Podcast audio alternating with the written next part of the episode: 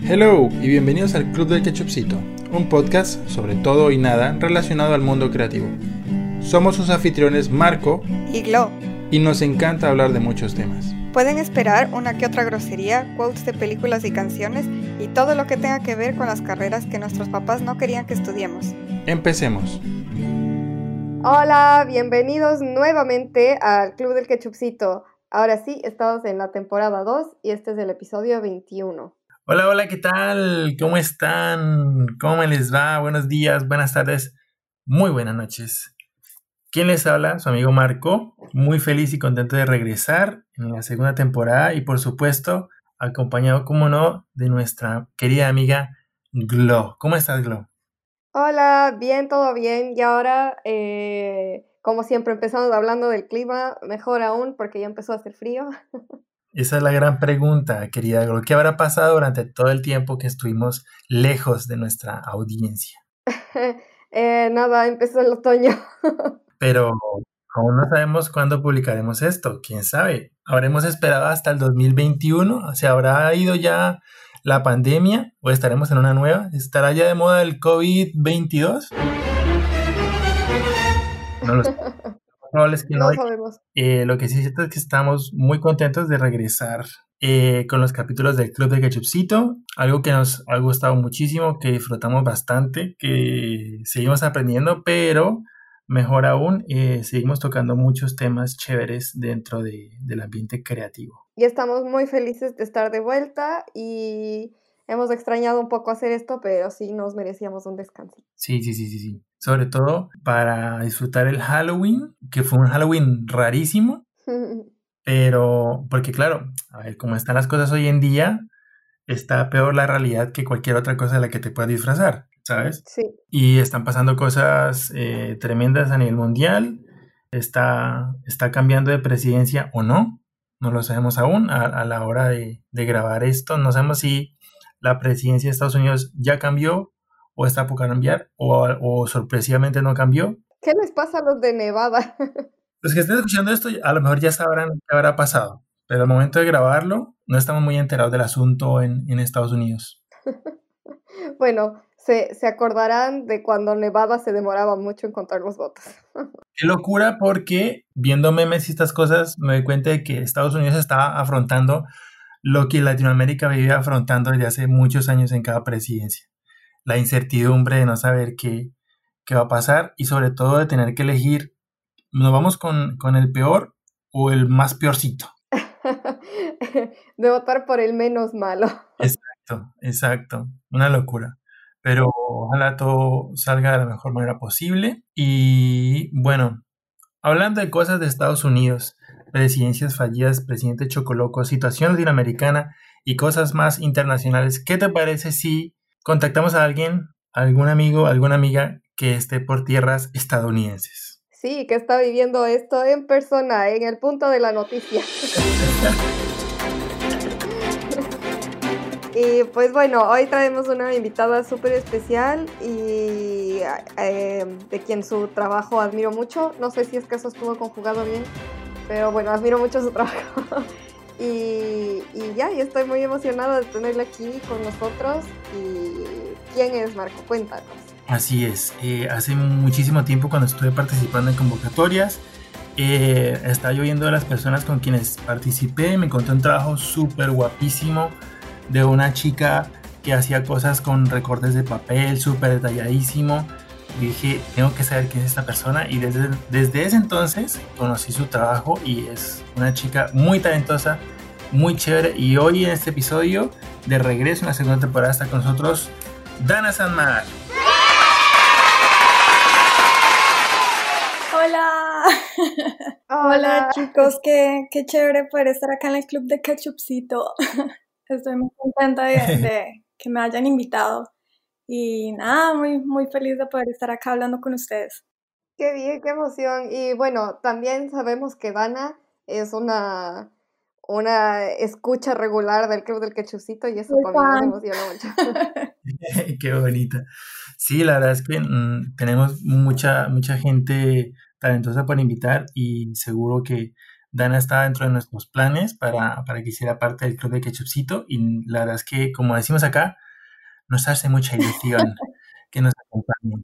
Eh, ¿Cómo va todo? Bien, pues eh, como ustedes están hablando acá, un poco la ansiedad es, es real acá con las elecciones.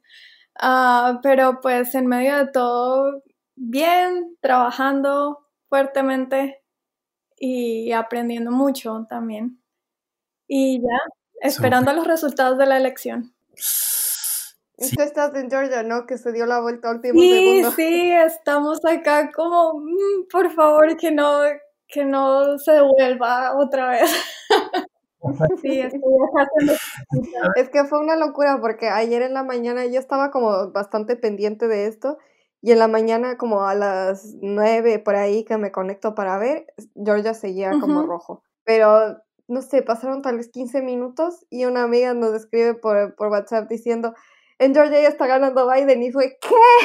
fue una cuestión así. Sí, acá nosotros nos, nos, despertamos porque fue como a las 5 de la mañana que cambió más o menos. Y nos despertamos y pues revisamos de una vez y sí, Georgia ya estaba azul y nosotros sí. Pero pues bueno, esperar. Todavía no se puede celebrar porque mm, mejor no, no celebrar todavía y esperar a ver qué pasa. No celebrar anticipadamente. Hay que, como está hecho coloco el mundo, cualquier cosa puede pasar. Tal cual. Es, es, es 2020, así que podemos esperar cualquier cosa este año. Sí, dentro de los candidatos estaba Kanye West. Creo que sí. Qué horror. ¿Qué? Pero es, es una prueba más de que cualquier cosa se puede hacer y puede pasar en este año tan chocoloco. Y tenía sus votos, o sea, no es que estaba en cero, había algunos estados en el que tenía, yo qué sé, 0.2%, pero tenía Ay, no lo dudo, aquí, aquí la gente está muy, bueno, en todos lados hay gente muy loca. Bueno, igual en Ecuador ha ganado Delfín Quispe como alcalde de su ciudad. ¡No puede ser! ¡No! El Delfín Quispe es verdad. Pues yo... Era el alcalde de Guamote, sí. Ay, no. Muy loco.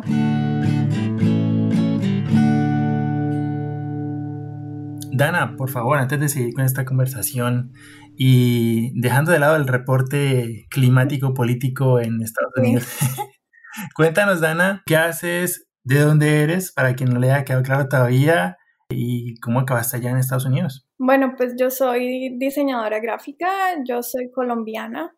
Eh, estudié mi carrera de diseño gráfico en la Universidad Jorge Tadeo Lozano en Bogotá y después de eso em, tuve como, como que se me despertó un interés por la ilustración después de haber trabajado como diseñadora por un tiempo y decidí ponerme a buscar eh, maestrías en ilustración como para ahondar más en el tema de, de ilustración que me gustó tanto. Y pues terminé acá en Estados Unidos estudiando una maestría en el Savannah College of Arts and Design. Y ya, y así fue que terminé acá, terminé mi maestría hace un año más o menos. Y, y sí, así es que he estado acá en Estados Unidos, gracias a mi maestría. ¡Qué bien! ¿Ya cuánto tiempo llevas total en Estados Unidos? Eh, ya voy a cumplir, el próximo año cumplo, en el verano cumplo cuatro años. ¡Wow! Sí. Órale, ¿cómo pasa? Es bastante. Sí, es, es bastante tiempo ya creo que nunca había estado tanto tiempo por fuera de, de, Colombia. Obviamente he regresado a visitar familia, pero pues no, es, es, como la mayor parte del tiempo que he estado viviendo pues fuera del país. Oye, pues qué chévere, la verdad es que el, el caso de Dana es uno de los que en, en, en mi opinión ha, ha, inspirado muchísimo como la búsqueda de, de otros colegas y, artistas que van como comenzando el camino a, a buscar horizontes fuera de, Colombia. Yo recuerdo mucho, pues como se los decía, conocer el trabajo de Dana. Dana y yo creo que nunca nos hemos visto en persona. No, no nos conocemos en persona. Pero desde que conocí su trabajo estoy como en contacto con ella y, y tiene un trabajo súper bonito, recomendadísimo. Y luego, luego me enteré pues de la aventura de, de Dana fuera del país y, era de los, de los artistas y diseñadores, colegas de uno que me decía, dale, sí es posible lograrla afuera y es de esos caminos que como que lo inspiran a uno y lo llenan de ganas, ¿no? Como que se puede, se puede. Yo creo que ambos terminamos como saliendo del país más o menos al mismo tiempo, o ser como en tiempos cercanos, ¿verdad? Me da la impresión. Sí, creo que tú me llevas un año. Sí, por aquí voy, a, voy por el tercer año acá. Y mm, claro, o sea, viendo, viendo el alcance de Ana y sobre todo mm, que habían posibilidades de estudiar especialidades con ilustración fuera de Colombia, porque lastimosamente en Colombia, como ya la hablábamos previamente, detrás de cámaras, en, en Colombia es muy difícil encontrar un, una especialidad eh, con ilustración, ¿no? Y eh, venimos de un país en donde si te gusta ilustrar, la opción más cercana es diseño, gráfico o artes plásticas. Y, y es, es, es, lo que hay. Eh, para tener un cartoncillo que, que, le valga a la sociedad, a los adultos, pero que nos permita a nosotros como que disfrutar de lo que nos apasiona. Tienes que estudiar lo más cercano a lo que quieres hacer. Exacto, exacto. Y mm, pues como le hemos estado hablando casi una temporada completa, vale la pena como apostarle a, a lo que uno le apasiona. Y yo creo que eso se ve muy reflejado en el trabajo de Ana, que es súper detalladísimo, Dana hace un trabajo con, o sea, hace ilustración, pero utiliza recortes de papel, cosas súper detalladísimas, que de esas cosas que uno dice, que a, que a los dos minutos uno dice, ya, estoy cansado, ya no quiero más. Tiene el, talento para, para, lograrlo y meterle cuanto detalle hay y es súper admirable de su trabajo y por eso es que es como tan, tan bonito y tan ah, chévere. Muchas gracias. Pero cuéntanos un poco cómo es tu, tu proceso de creación, porque es lo mismo que dice Marco, como que si te pones a estar recortando cada pedacito así en papel, entonces no sé si te cansas o cómo, cuánto tiempo te toma hacer una pieza, cómo mm, piensas en, un, en la composición, en qué colores vas a usar, cómo compras los materiales, o sea, me parece impresionante lo que haces y lo mismo, es tan detallado y con tantas cositas tan eh, como dicen allá, intricate, que no sé, me lo admiro muchísimo porque también reconozco el valor manual que ah, Muchas gracias, Glo. Entonces, cuéntanos un poco así de cómo, cómo es el proceso de crear una pieza como Pues eh, yo creo, desde, desde siempre, va a sonar a cliché, pero desde muy pequeña siempre tuve como eh, esa facilidad para lo manual y siempre me ha gustado mucho, siempre estuve desde chiquitica bregando con macramé y tejidos y, haciendo maricaditas varias, como diríamos en Colombia. Y yo creo que eso me ayudó mucho a, pues, lo que, a desarrollar lo que hoy en día es mi trabajo. Pues, eh, no sé, comienzo con un sketch, trato de tener muy en cuenta que lo voy a desarrollar en papel, entonces desde que estoy haciendo el sketch eh, o el boceto, eh, trato de tener en cuenta como qué capas van a ir detrás, qué va a ir adelante, qué, qué formas van a estar sobrepuestas y bueno, ese tipo de cosas. Y ya en la parte de la ejecución, pues nada, es como... Eh, paciencia, básicamente. Eh, paciencia, pero sí estoy todo el tiempo del sketch, eh, transfiero a papel pergamino o papel mantequilla y del papel mantequilla transfiero a, al papel de colores que yo uso y dependiendo del color que, que necesite, si estoy haciendo por ejemplo un retrato, o una cara, pues uso color piel o dependiendo, dependiendo del color de piel que, quiera usar y, escojo los colores del papel dependiendo de eso. Y después de eso lo que hago es pinto el papel y le doy los detalles que quiero darle. Y eh, hago las sombras o, por ejemplo, le dibujo pecas o, no sé, detallitos que quiera darle y después de eso lo que hago es ensamblar todo y comenzar a pegar eh, cada pieza. No sé, es como difícil de explicar un poquito acá, pues sin imágenes y sin todo hablando. Pero bueno, de pronto si, si tienen el chance de a los radioescuchas. Si tienen el chance de, ver alguna de mis ilustraciones, de pronto eso les dé una mejor idea de, de lo que estoy hablando. Sí, por supuesto. Si recortas con cuchilla así o con tijeras. Con, con... exacto, sí, con cuchilla. Se me hace mucho más fácil. Eh, he intentado cortar con tijeras y no soy re mensa para cortar con tijeras.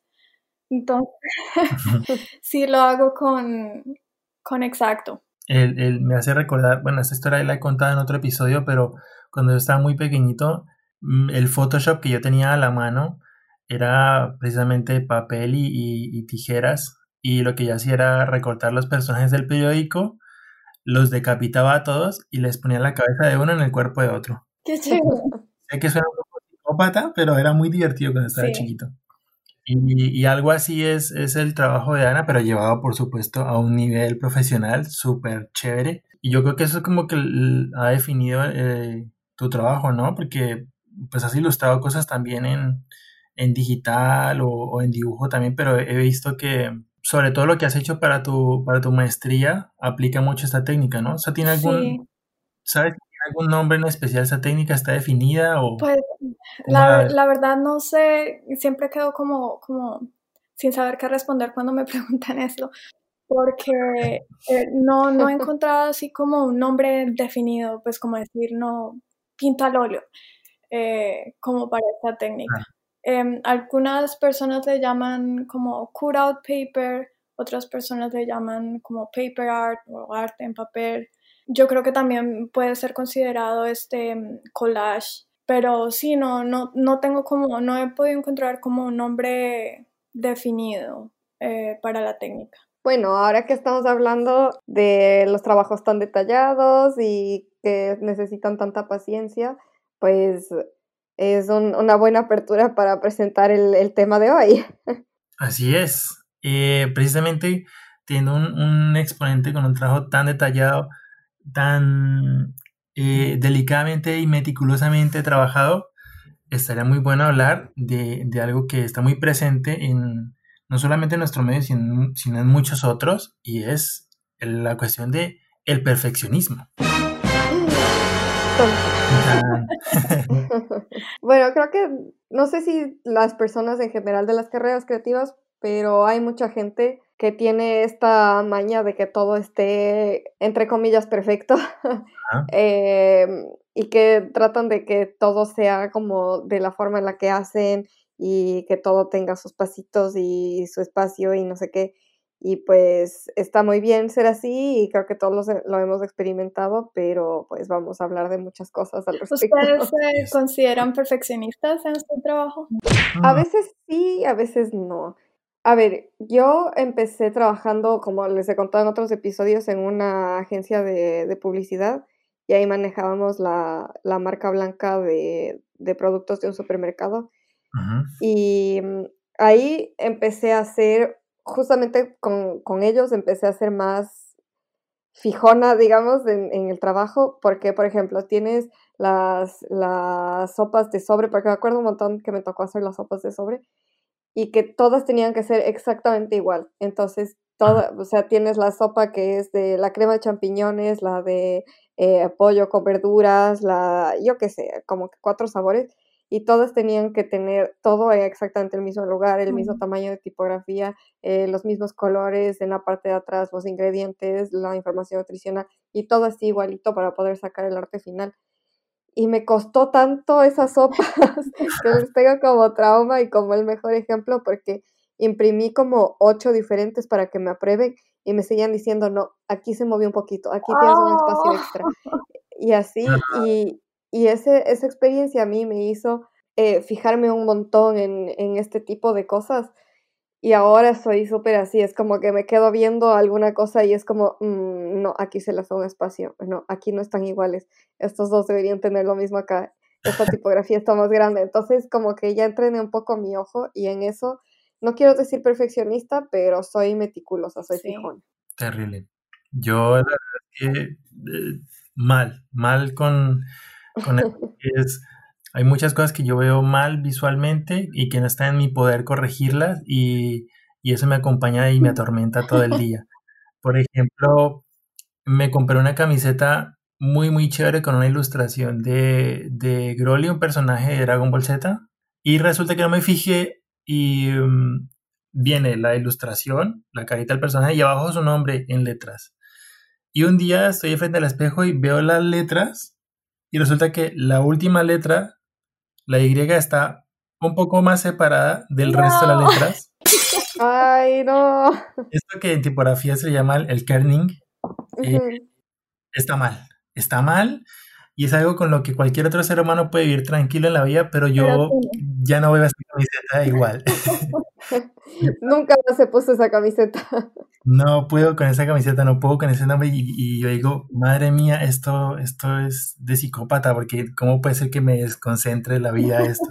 Y me pasa mucho con muchas cosas, por supuesto con mi trabajo también, haciendo cosas de, de, de hiperrealismo, pues mejor dicho, intento llegar lo más posible a, a un aspecto real que obviamente nunca voy a llegar, pero sigo teniendo esa voz interna que, que cuando termino me dice como, todavía está chueco. y no me deja en paz. Entonces yo tengo un gran problema con esto de, del perfeccionismo. ¿Tú cómo lo llevas, Dana? Ay, yo, ay, no sé, tengo, tengo como sentimientos encontrados con el perfeccionismo, porque siento que, que, como que te puede empujar, pero también te puede echar para atrás. Entonces, no sé, siento tal vez igual que, eh, que Glow, que soy como meticulosa con mi trabajo en algunas cosas, eh, pero digamos que intento mantener el perfeccionismo un poquito a raya.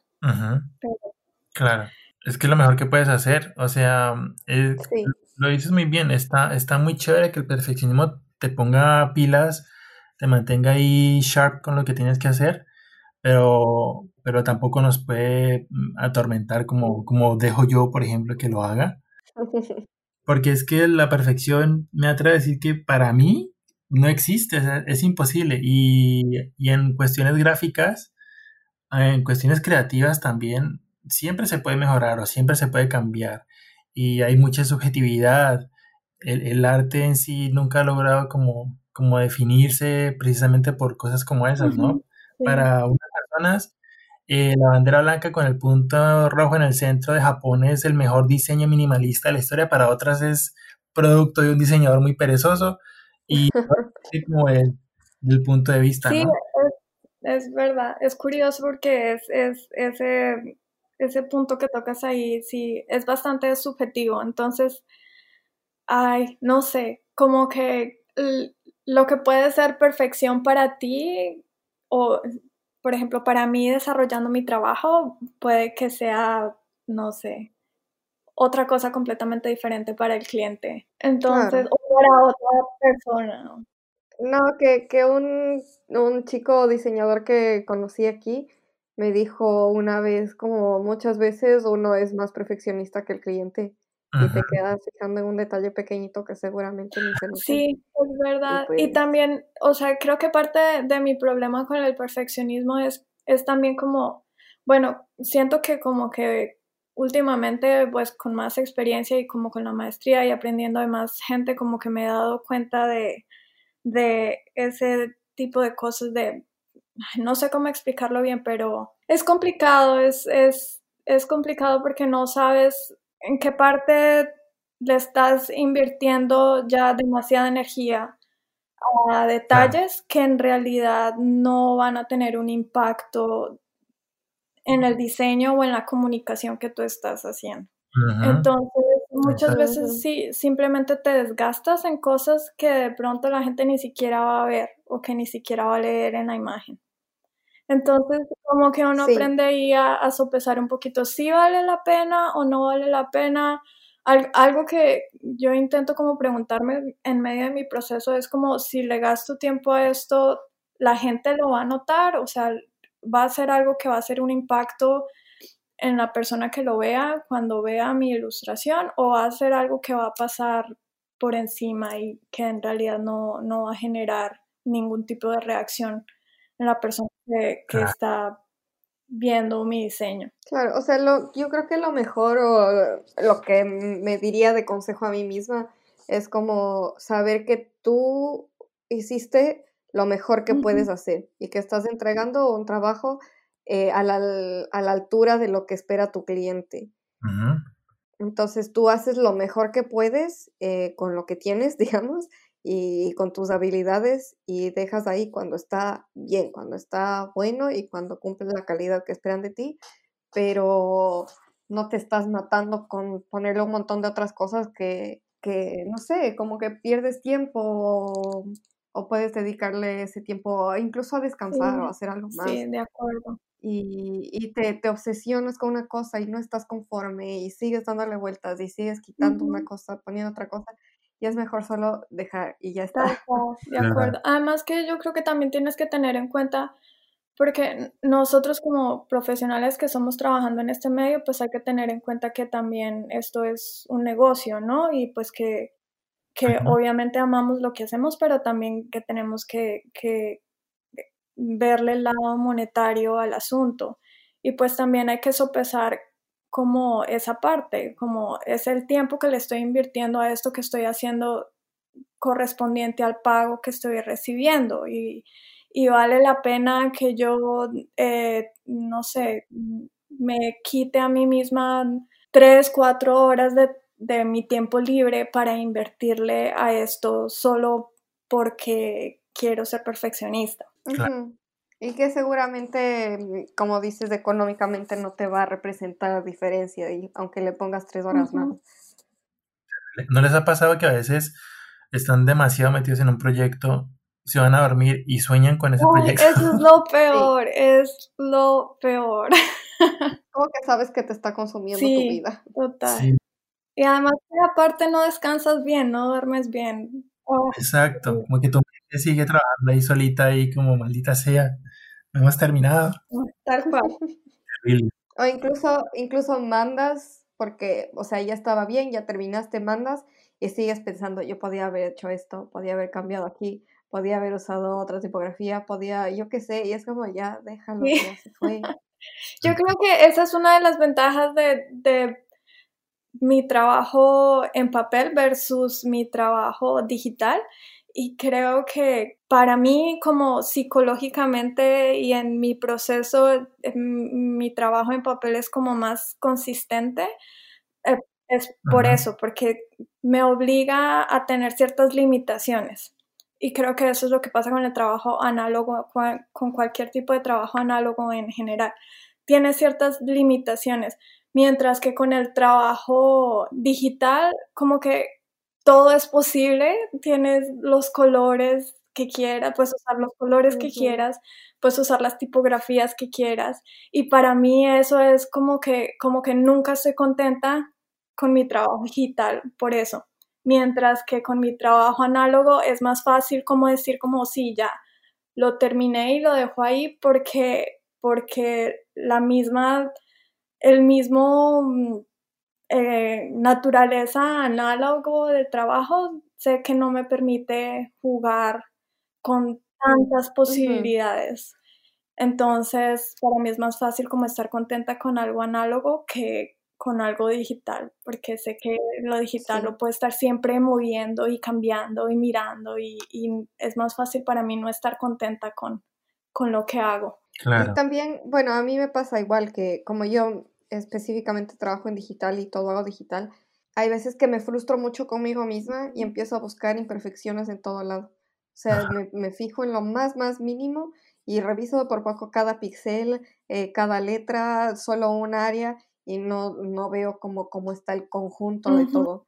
Entonces, el rato que te fijas en una mini cosita, no estás viendo cómo funciona con todo el entorno que tienes alrededor. Sí, eso, ah, eso me parece a mí súper importante y es, y es algo que, que el, como cuando entro en ese modo perfeccionista en mi cabeza, creo que es, me da como ese tunnel vision o visión de túnel que solo me fijo en detalles y soy completamente incapaz de ver lo que estoy haciendo como un todo y ay, siento que eso solo me hace perder el tiempo.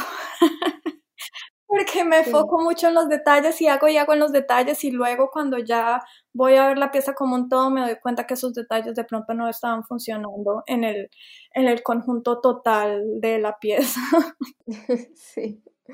Es que en el ambiente digital fíjense, ¿cuánto, cuánto daño nos ha hecho el control Z? Tener la oportunidad de rehacer todo de nuevo, terrible. Y en, mi, y en mi caso, yo decirlo que incluso me ha afectado físicamente porque aunque el programa que uso tiene la función de hacer zoom, ahí estoy yo de pendejo pegándome a la pantalla hasta que yo no veo ahí, la pinche pantalla no está tocando ahí mi iris, yo no, no dejo de buscar cosas. Terrible. Qué chistoso.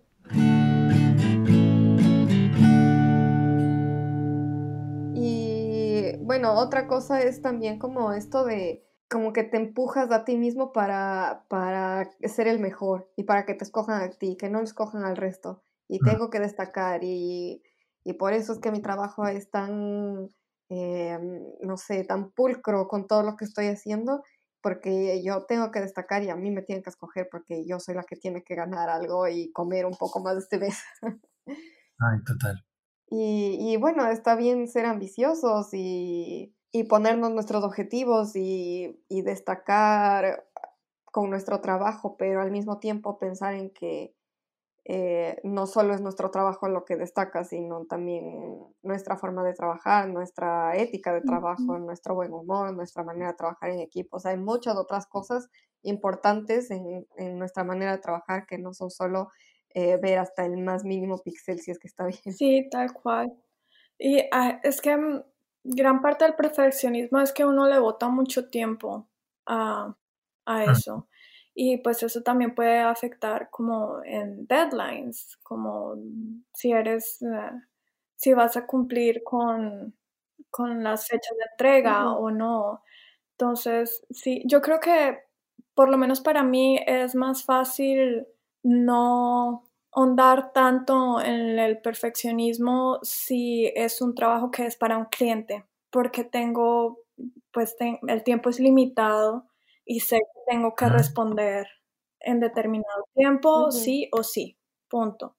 Pero cuando el trabajo es un trabajo personal, uh, me cuesta muchísimo, me cuesta mucho, mucho, mucho. Entonces, para mí, cuando tengo un deadline y cuando hay alguien diferente a mí que, que está ahí para decirme como, como tienes que entregarme esto a tal fecha, entonces para mí es más fácil como decir como, ok, sí, ya, no le puedo trabajar más a esto porque no, no tengo más tiempo. Pero sí. Claro, que aparte es como, o sea, si tú estás trabajando bien y haciendo lo mejor que puedes, como dije antes, no tienes por qué estar ansioso con cuál va a ser el resultado final, porque ya sabes que va a ser bueno. que a tu cliente le va a gustar. Sí. Y, y fíjense que hablando de eso, otro de los grandes daños que hace mucho el perfeccionismo es como el evitar en lo posible los trabajos en equipo. Porque a muchos nos ha pasado que, que es como que ni, ni ¿cómo es que se dice eh, ni corta ni presta el hacha. Ah, esto, esto de que, eh, vale, tú encárgate de esta cosa, pero hazlo de esta manera. No, no, no, no, no, no, no, así no. Ven, yo lo hago mejor porque es que. Y no al final terminas haciéndolo todo tú, súper, hiper, mega estresado y no vas a hacer nada y no confías en nadie y todo está mal y, en un principio debiste hacerlo solo y bla, bla, bla. Lo digo lastimosamente porque durante gran parte de, mis estudios en, en, en, la carrera, en la universidad, eh, tengo que aceptarlo. Yo fui así. Muy y, y, era eso, como parte de ser víctima del perfeccionismo y no querer confiar en nada ni en nadie. Sí, creo que mm, eso nos pasa a muchos también. Es como, como deja, deja, y hago yo. Sí, sí, Y yo creo que cuando, ah, si es que a mí me dicen eso, como deja y hago yo, no me puedo, mm, o sea, es de las cosas que más iras me da conmigo misma, porque es por qué yo no lo soluciono y por qué me están diciendo que ya pueden ellos y yo sí puedo.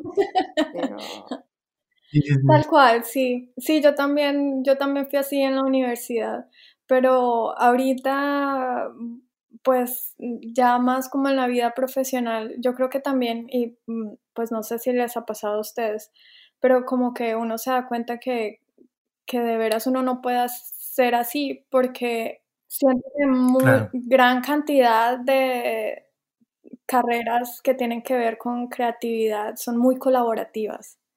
Muchísimo. Entonces, eso por un lado, como, como que uno tiene que aprender a dejar de, de, de, el querer hacerlo todo y el querer controlar todo y también el aceptar, por ejemplo, cambios del cliente o a mí me costaba mucho, al principio me costó mucho como, como yo tiendo a ser muy, muy terca. Y recién egresada de la universidad me costaba mucho cuando me decían como, no, es que hay que cambiar esto y hay que cambiar aquello y no sé qué, y como que, mm, no quiero. Pero pues uno al final tiene que aprender a que, a que son carreras que al final son muy, muy colaborativas y que el producto final no es no, tú no estás 100% en control del, del, producto final, sino que involucra muchísimas más personas. Y además que si tú aspiras a profesionalmente estar en, en proyectos muy grandes, el trabajo en equipo es clave. Porque el, el, que cada quien se encargue de lo suyo y lo haga de manera eficiente es lo que va a llevar a un proyecto eh, al éxito. O sea, no hay de otra. Ahí es, está imposible de que tú solo te encargues de hacer todo, o sea, no, es que no se puede. Yo hago parte de, una cadena de procesos en mi trabajo que, que son muchas profesiones diferentes, todas enfocadas en lo mismo. Y me encuentro trabajando con patronistas, con gente de gerencia, con gente de tácticas, con traductores, un montón de gente eh, únicamente para producir eh, trajes y productos que explotan licencias, ¿no? Y al principio diría como, a ver, el marca del futuro diría, hombre, pues yo, yo, yo dibujo chévere, ¿no? ¿Qué más? ¿Qué más hace falta? Pues hace falta muchas cosas, Marco del pasado, estás tonto. Pero básicamente a lo que voy es que lo clave es que desde el, desde el primer momento en que entramos a trabajar en equipo, es muy importante tener como que la paciencia y la confianza en, en los demás coequiperos para, para salir adelante, ¿no? Y entre más pronto aceptemos que no todo va a estar dentro de nuestras manos, pues más fácil vamos a avanzar en contra de esta sensación del perfeccionismo. Sí, claro, y aparte es también esto de, que confías en las habilidades del equipo con el que trabajas y pues hay que ser como más humildes y reconocer que todos tenemos nuestras fortalezas. sí, eso es súper importante. Y como hemos dicho antes, delegar tareas. que a veces es complicado, pero no sé, más cabezas y más ojos es mejor. Sí. Total. Como que todo esto es, se resume como en, en control, como en querer controlar las cosas y, y no querer que, no sé, tal vez es como miedo un poquito a que otras personas interver, intervengan porque no sabemos tal vez qué vayan a hacer y, pues ahí entra lo que decía Globo que me parece súper importante es eh, confiar como en las habilidades de los demás también, ¿no? Como que somos conscientes de nuestro propio recorrido y de lo que hemos aprendido, pero también hay que ser conscientes de los demás y que si los demás están en esa posición es porque tienen la capacidad de estar en esa posición, ¿no? Y pues confiar en, en las habilidades de las otras personas. Claro. Eso me parece súper importante al nivel laboral, o sea, como hemos hablado de trabajar en equipo, pero como dicen, teamwork makes the dream work. Tal cual.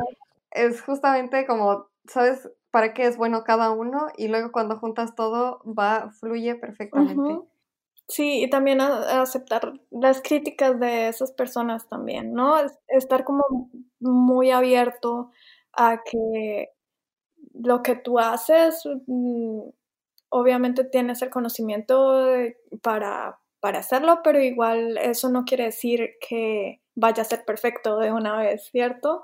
Y estar abierto como a las críticas de otras personas que de pronto pueden estar viendo lo que tú estás haciendo desde otra perspectiva o pueden estar teniendo otras cosas en cuenta que de pronto a ti se te escaparon y, y estar abierto a cambios y, y a mejoras. Sí, como siempre hemos dicho aquí en el podcast, y es un consejo que también me doy a mí misma, em, de estar en constante aprendizaje. Porque tú no es que terminas de aprender y ya te quedaste ahí, punto.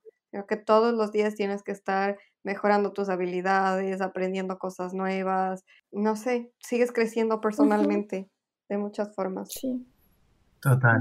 Súper de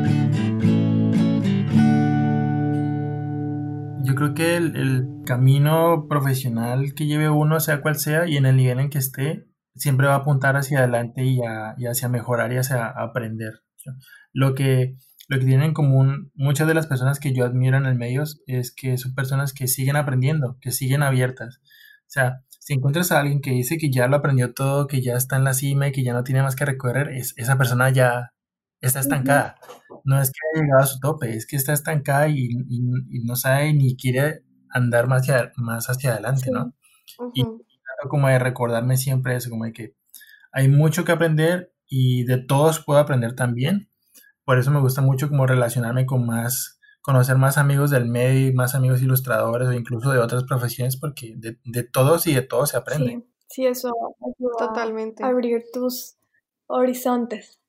O incluso si es que no quieres aprender algo relacionado al tema creativo, pero por ejemplo, no sé, yo lo que sé de Excel es muy básico y sería muy bueno tener todas las bondades y facilidades del Excel eh, y me gustaría aprender un poco más. No tiene que ser algo creativo, pero si solo te limitas a una cosa, pues no sé, te estás perdiendo de muchas otras. Ya comenzaste tus clases de Excel con, con María. Ay, cierto que María me dijo que me va a dar clases de Excel, ya le voy a recordar. Ahí está un muy buen ejemplo. Eh, otra cosa, ustedes hablando de eso me hicieron recordar de, lo difícil, pero necesario que fue aprender a hacer papeleos de adultos. Oh, y claro, es, es muy pesado para uno que facturas, cotizaciones, entregar aquí, entregar allá, pero a cambio de eso tienes un sueldo, ¿sabes? Claro. Como, vale, es un mal necesario. No lo veamos de esa manera tan ser adulto, aunque no lo parezca, tiene sus cosas buenas. Sí, para mí todo ese encontrón con papeleos y todo eso fue más que todo como todos los trámites de visas y demás uh, para poder viajar. Oh. Pero todo se aprendió y después tú eres la que les asesora al sí. Como, mira, tienes que ir acá, tienes que pagar esto, llenar este formulario, te entregas aquí. sí, de todo eso se aprende. Con Glo ya estamos a punto de montar nuestra propia oficina de asesoramiento para... Para, sí, para renovar la visa de estudio, ya me sé todo y todas las oficinas. Muy bien, comiencen a su, su emprendimiento. Sí. si necesitan ayuda en temas de renovación de visa de estudios. Y lo máximo porque pueden hacer unas así súper infografías bien, bien Aquí nace Ketchupcito Asesores. Sí, hemos, llorado tanto con eso porque es como, mm, no, este seguro no vale. Y nada, te toca de nuevo ir y pedir otro seguro y no sé qué. Entonces, si es que una persona te dice, a ver, este seguro es el que te van a aceptar antes de que presentes, todo bien, pero no hay nadie. Exacto. y lo peor es que, no recuerdo quién se lo escuché decir, pero hablaba de que eh, en la entidad que sea, eh, el gobierno o alguien de pagar servicios, eh, Hacienda, extranjería, ellos saben qué papeles tienes que entregar, pero no te lo van a decir. Sí, te dicen. Claro. El gran juego es como que, oye, este no es el formulario que estoy pidiendo. Por favor, dime entonces cuál es. Ah, no, lo siento. Encuéntralo por ti mismo. Ese es tu, esa es tu condena, no sé qué placer encuentras. Tu siguiente misión. Exacto. No, es que si tú vas a, entregar tus papeles, la persona que te recibe coge tu bloque de papeles, escanea, te pone un sticker y te devuelve, pero no te dice te falta esto, esto está bien, nada, nada, nada de nada. Entonces vas a tu ah, suerte.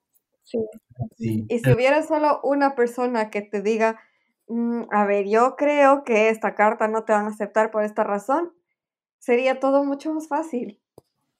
Sí. Y sobre todo que yo entraba en pánico las primeras veces, era como que ibas con todos tus papeles pensando que todo está en orden y en algún momento te dicen como, eh, imprimió la tasa 052 y uno es como que, ¿qué? ¿Qué es eso? sí, yo tuve mucha suerte acá porque siento que así tal cual fue mi experiencia como aplicando para la universidad acá, porque pues es un proceso diferente, a cómo se aplica en la universidad en Colombia y pues yo me sentía súper perdida con todo eso y pues que hay que escribir un ensayo y que bueno, un montón de cosas y que cómo armar el portafolio y pues uno no sabe cómo, cuáles son los lineamientos para un portafolio acá, pueden ser diferentes de cómo uno está acostumbrado a armar un portafolio en Colombia. Y tuve mucha suerte de encontrar una, una bueno, somos como amigas, ya no súper amigas, pero Em, colombiana que estaba haciendo la maestría que yo quería hacer acá y contacto ah. con ella y, y, ella fue lo máximo porque me dio un montón de información de cómo aplicar y me dijo, sí, como el portafolio lo tienes que hacer así, así, no sé qué. O sea, fue tan bonita tan bonita que hasta le mandé mi ensayo de, de aplicación eh, no con la intención ah. de que lo leyera así por encima y me dijera como si estás bien o no, este, tienes que revisarlo más. Pero mira, ella se puso y me lo revisó súper bien y me lo devolvió con notas en Word y con correcciones en inglés, mejor dicho, ah. súper, súper bonita. Y Sí, a mí eso me ayudó un montón y sobre todo como que me dio más tranquilidad a la hora de aplicar, ¿no? Porque pues ya, ya tenía la tranquilidad de que alguien que ya había pasado por el proceso estaba viendo lo que yo iba a entregar y pues ya. Qué genial. Pues sí, fíjate que ese es, otro ejemplo de cómo ibas, cómo vamos sembrando camino para, para otras personas. Sí, tal cual. Pero sí, y, también es una ilustradora muy, muy buena y, y fue súper chévere. Y una de las cosas que ella me dijo como, no, pues mira, este, alguien hizo esto por mí y ahora yo lo estoy haciendo por ti y yo espero que tú algún día lo puedas hacer por alguien más.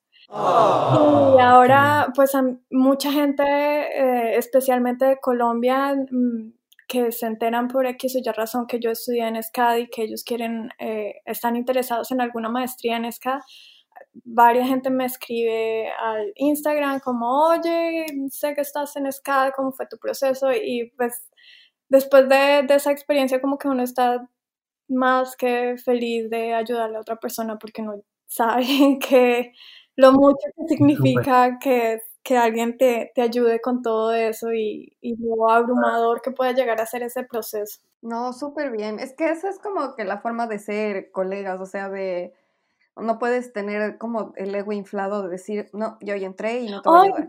cosa que... yo creo que, ah, para mí, e, eso fue una de las cosas que como me alejó un poquito del medio de diseño gráfico y me empujó un poquito más hacia la ilustración. Que tal vez no en todos los medios que tienen que ver con diseño gráfico, pero eh, mi experiencia como con agencias y, y como publicidad fue muy así, gente muy como, ay, tú eres la nueva, tienes que arreglártelas por ti sola y aprender por tu cuenta.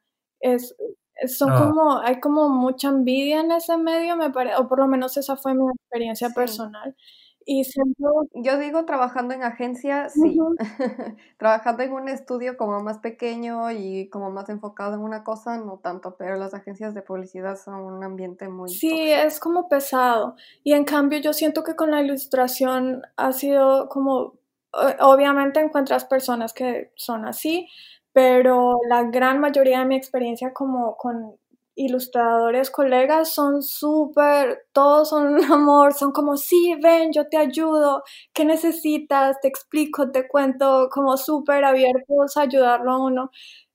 Yo, para mí, gran parte de lo que soy y, gran parte de, la razón por la que fui aceptada a SCAD y, pude obtener una beca con ellos fue porque em, no sé si ustedes conocen a un ilustrador que se llama El Chulo. Bueno, no se llama El Chulo, se llama José Gómez. su, su, nombre artístico es El Chulo. Em, él es autodidacta y yo le tengo una admiración increíble porque él es completamente autodidacta y su trabajo es increíble. Y me puse en contacto con él y uy, él estaba súper abierto a que yo le podía mandar dibujos, sketches, pinturas y él, él me las devolvía como con correcciones y notas y mueve eso, mira aquello, mira que la luz pega así, debería ser de esta forma. Y lo mismo me pasó con Álvaro Cardoso, que creo que eh, lo conoce. Sí, ellos dos para mí, ellos dos fueron mis mentores pre-maestría y me, me ayudaron a mejorar muchísimo. Wow, qué bien. Sí, fue una, experiencia bien bonita. La verdad es que encuentro toda la razón. Eh, a Chulo conozco su trabajo, no lo conocí en persona. A Álvaro, pues tiene un trabajazo brutal y también tuve la oportunidad de conocerlo en Bogotá. Y fíjate que me identifico mucho con lo que cuentas porque yo también fui de, de esas personas que comenzaron en, en ilustración, como que enviando mensajes, haciendo preguntas. Eh, por supuesto, uno entiende que la gente no está tampoco para hacerle la tarea. Sin embargo, es muy grato cuando, cuando admiras a alguien y esta persona se toma el tiempo de, de darte un consejo, de recomendarte, de hablarte de otra cosa. Eso yo, las personas que, que, cuando comencé se tomaron ese tiempo conmigo, se los agradezco muchísimo. Y por eso es que yo hoy en día también trato de hacer lo mismo, como que cuando alguien escribe cosas por redes o te comenta cosas, te pide consejos eh, sobre cómo trabajas esto, cómo fuiste a España, cómo es trabajar con tal tableta, qué puedo hacer para esto y otro. Eh, trato siempre como en la mayor medida eh, hacer la, la mejor recomendación que yo pueda hacer porque sé que, sé que eso es un gran aporte para las personas que, que, van comenzando también, ¿no? Y, y, por eso lo recuerdo mucho.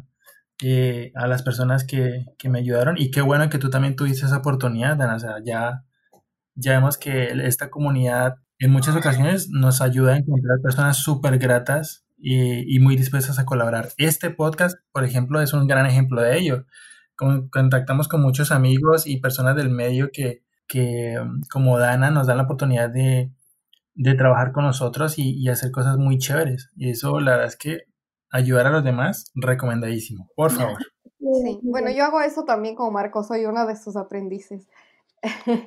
Claro, y es que todos tenemos cosas para aprender en, en, diferentes, en diferentes cosas y está muy feo que te pongas ahí de exclusivo con, como las cosas, el conocimiento está es para compartirlo, creo yo. Sí, sí, sí, no hay que ser celosos con las cosas. Y además, atándolo con el tema de este episodio, siento y noto que las personas como que entre, entre más experiencia tienen y entre más recorrido tienen, como que la cuestión del perfeccionismo como que les atormenta menos, ¿sabes? Justo, justo ayer estaba escuchando un podcast donde entrevistaban a Gerard Way, el el vocalista de My Chemical Romance.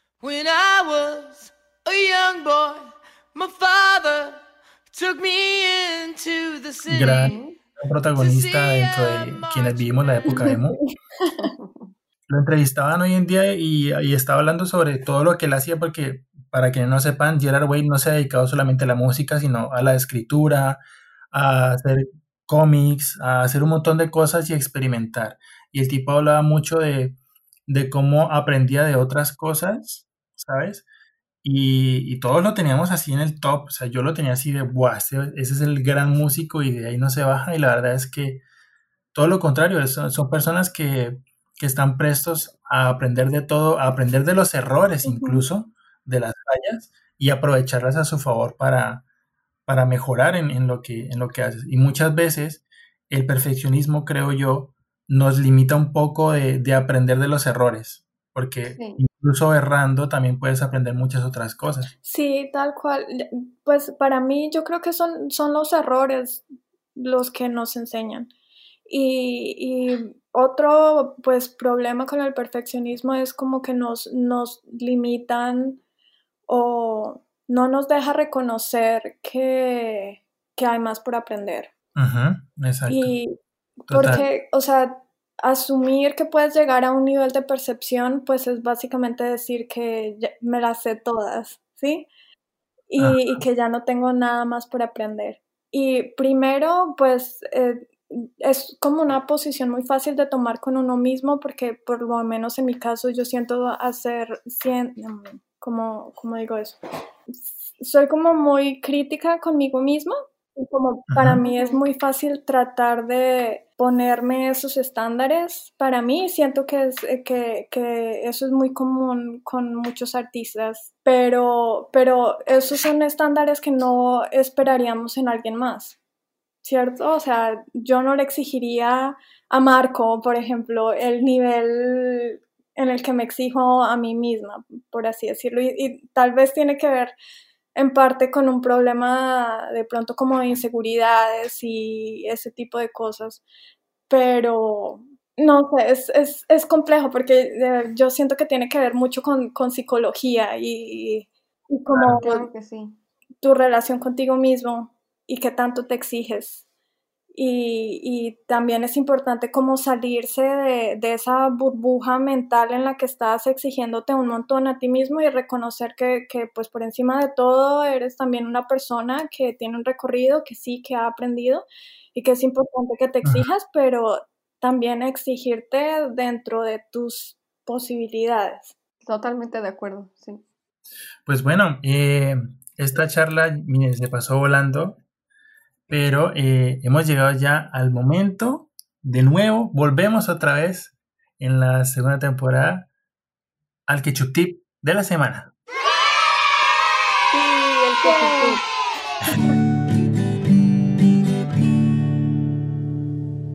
Sí, el Ketchup Tip. tip. A ver, Dana, tú eres la invitada, eres la que va a decir el Ketchup Tip primero. honores. Bueno, pues mi, mi Ketchup Tip es primero tener confianza en ti, en tu trabajo. De nuevo, saber cómo reconocer todo el recorrido que llevas y reconocer que eh, tu trabajo es bueno y que si estás donde estás es porque mereces estar ahí. Y nada, pues tener como muy en cuenta también que, que el perfeccionismo pues, es como un arma de doble filo, que es algo que te puede motivar y que te puede empujar a mejorar, pero también tener en cuenta que, puede llegar a ser contraproducente tanto para la creatividad como para la productividad. Y, pues básicamente que hay que exigirnos, pero hay que sabernos exigir de acuerdo a nuestras posibilidades. sí. Sí, mi ketchup tip es bastante parecido, pero la cosa es que pienso que hay muchas cosas más en la vida que gastar o perder tiempo tratando de lograr que algo sea perfecto, porque como hemos conversado y ya establecimos, la perfección no existe como tal y es subjetiva y adaptable a, a cada ojo, cada persona que está interpretando lo que haces. Entonces tenemos que tratar de relajarnos un poco, relajar nuestra mente y entregar un trabajo eh, bueno y de la calidad que esperan nuestros clientes pero disfrutar de las otras cosas que, hacemos o que podemos lograr aparte. Muy bien. ¿Cuál es tu ketchup tip, Marco? Bien, yo quiero recordar algo eh, que le escuché hablar al señor Jake Parker, el, creador y el enemigo de su creación eh, en Linktober. él, él hablaba en un video de algo que titulaba Finish It, Not Perfect, que es terminado perfecto. Y dentro de lo que mencionaba, eh, hablaba de lo importante que era entender que los proyectos estaban para hacerlos a cabalidad y que más importante de que se vea perfecto, de que siempre busquemos la perfección, lo importante es terminarlo y realizarlo, con todo lo que esto implica. Y esto va muy dedicado también a las personas que se la pasan comenzando muchas, muchas cosas, pero no terminan ninguna porque ninguna les satisface y creen que no son perfectos para nada. La verdad es que es precisamente esa búsqueda interminable de perfección lo que no nos deja terminar las cosas. Y un proyecto terminado es un proyecto que nos entrega cosas por aprender, errores de los cuales recordar y no repetir, y sobre todo un crecimiento para el siguiente proyecto. Y esto aplica para cualquier profesión, no solamente para un proyecto de ilustración o de diseño. Es muy importante que tengamos en mente eso, que de todo se aprende y de todos aprendemos también. Así que ese es mi tip. Buenísimo. Me gustaría añadir algo ahí, es que, o sea, esa idea de perfeccionismo no solo muchas veces no nos deja terminar cosas, pero también hay muchas veces que ni siquiera nos deja comenzar cosas. Porque, claro. no sé, no solo con ilustración, pero con cualquier otra cosa, decimos como, oh, me gustaría intentar esto, pero de una vez como esa vocecita en la cabeza nos dice como, no, pero no, yo no voy a ser buena en eso. Entonces, como, ¿para qué? Y muchas veces ni siquiera intentamos cosas y nos privamos de aprender cosas nuevas solo por esa idea de, de que no lo vamos a, no vamos a cumplir nuestras propias expectativas. Y en realidad lo importante no es cumplir nuestras expectativas, pero aprender del proceso. Sí. Es como, es como esas señoras que se compran una vajilla especial para un momento especial, pero nunca las usan porque no hay un momento especial. Sí, tal cual. Por favor. Eh, las vajillas y todo lo que compran en la oficina, y por favor úsenlas, no las guarden y no dejen que se llene de polvo. Y así aplíquenlo con sus proyectos y lo que tengan en, mente para hacer y aprender. No dejen que se llene de polvo.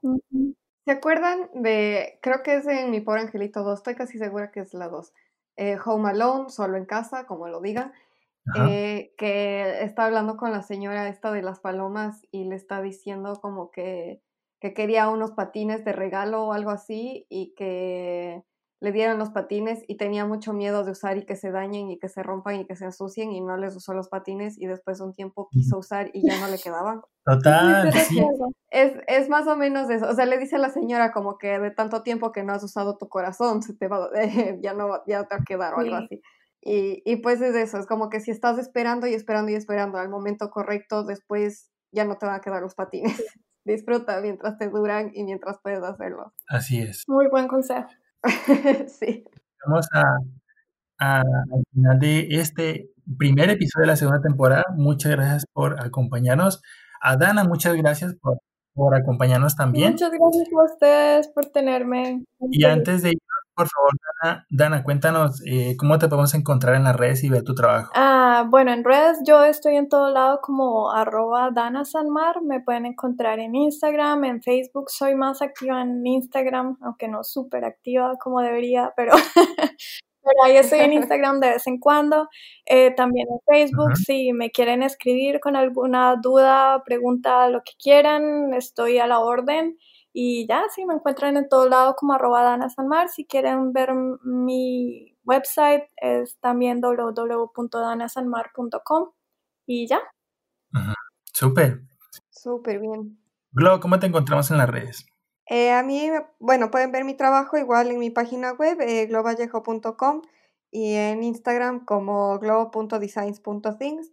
Eh, sigo teniendo mi jueguito de cartas a la venta. Pueden seguir en Instagram como entrementes.es y en Facebook como Entrementes Juegos. Si es que están en Quito o en todo el Ecuador, eh, me pueden pedir uno y se los hago llegar a su casa de la forma más COVID-free que haya. Bien. Y mi trabajo lo pueden encontrar en todas las redes como arroba marcofer. Solamente tienen que cambiar la A por una X y así pueden ver todo lo que me dedico y las nuevas cosas que estoy posteando. También recuerden que pueden encontrar y contactarse con nosotros. Eh, en las redes estamos en Facebook, nuestro fanpage se llama el Club de Ketchupcito. en Instagram estamos como arroba Ketchupcito.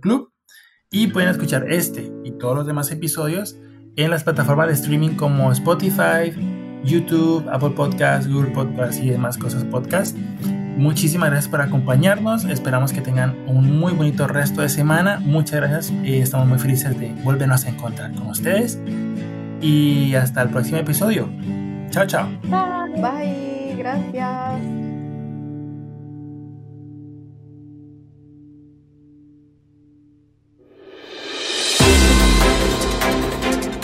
Atención. Netflix ha confirmado que el famoso podcast El Club de Ketchupcito ha sido renovado para una segunda temporada. No, Marco, esas son fake news. No tenemos nada que ver con Netflix. Por ahora. Netflix, patrocínanos. Lo que sí es cierto es que vuelve el Club de Ketchupcito para una segunda temporada. Así es, volvemos con más temas del mundo creativo. Más invitados. Más referencias populares. Más diseño. Más ilustración. Y más Ketchup Tips. Nos vemos, o mejor, nos escuchamos la próxima semana. El Club del Ketchupcito, segunda temporada.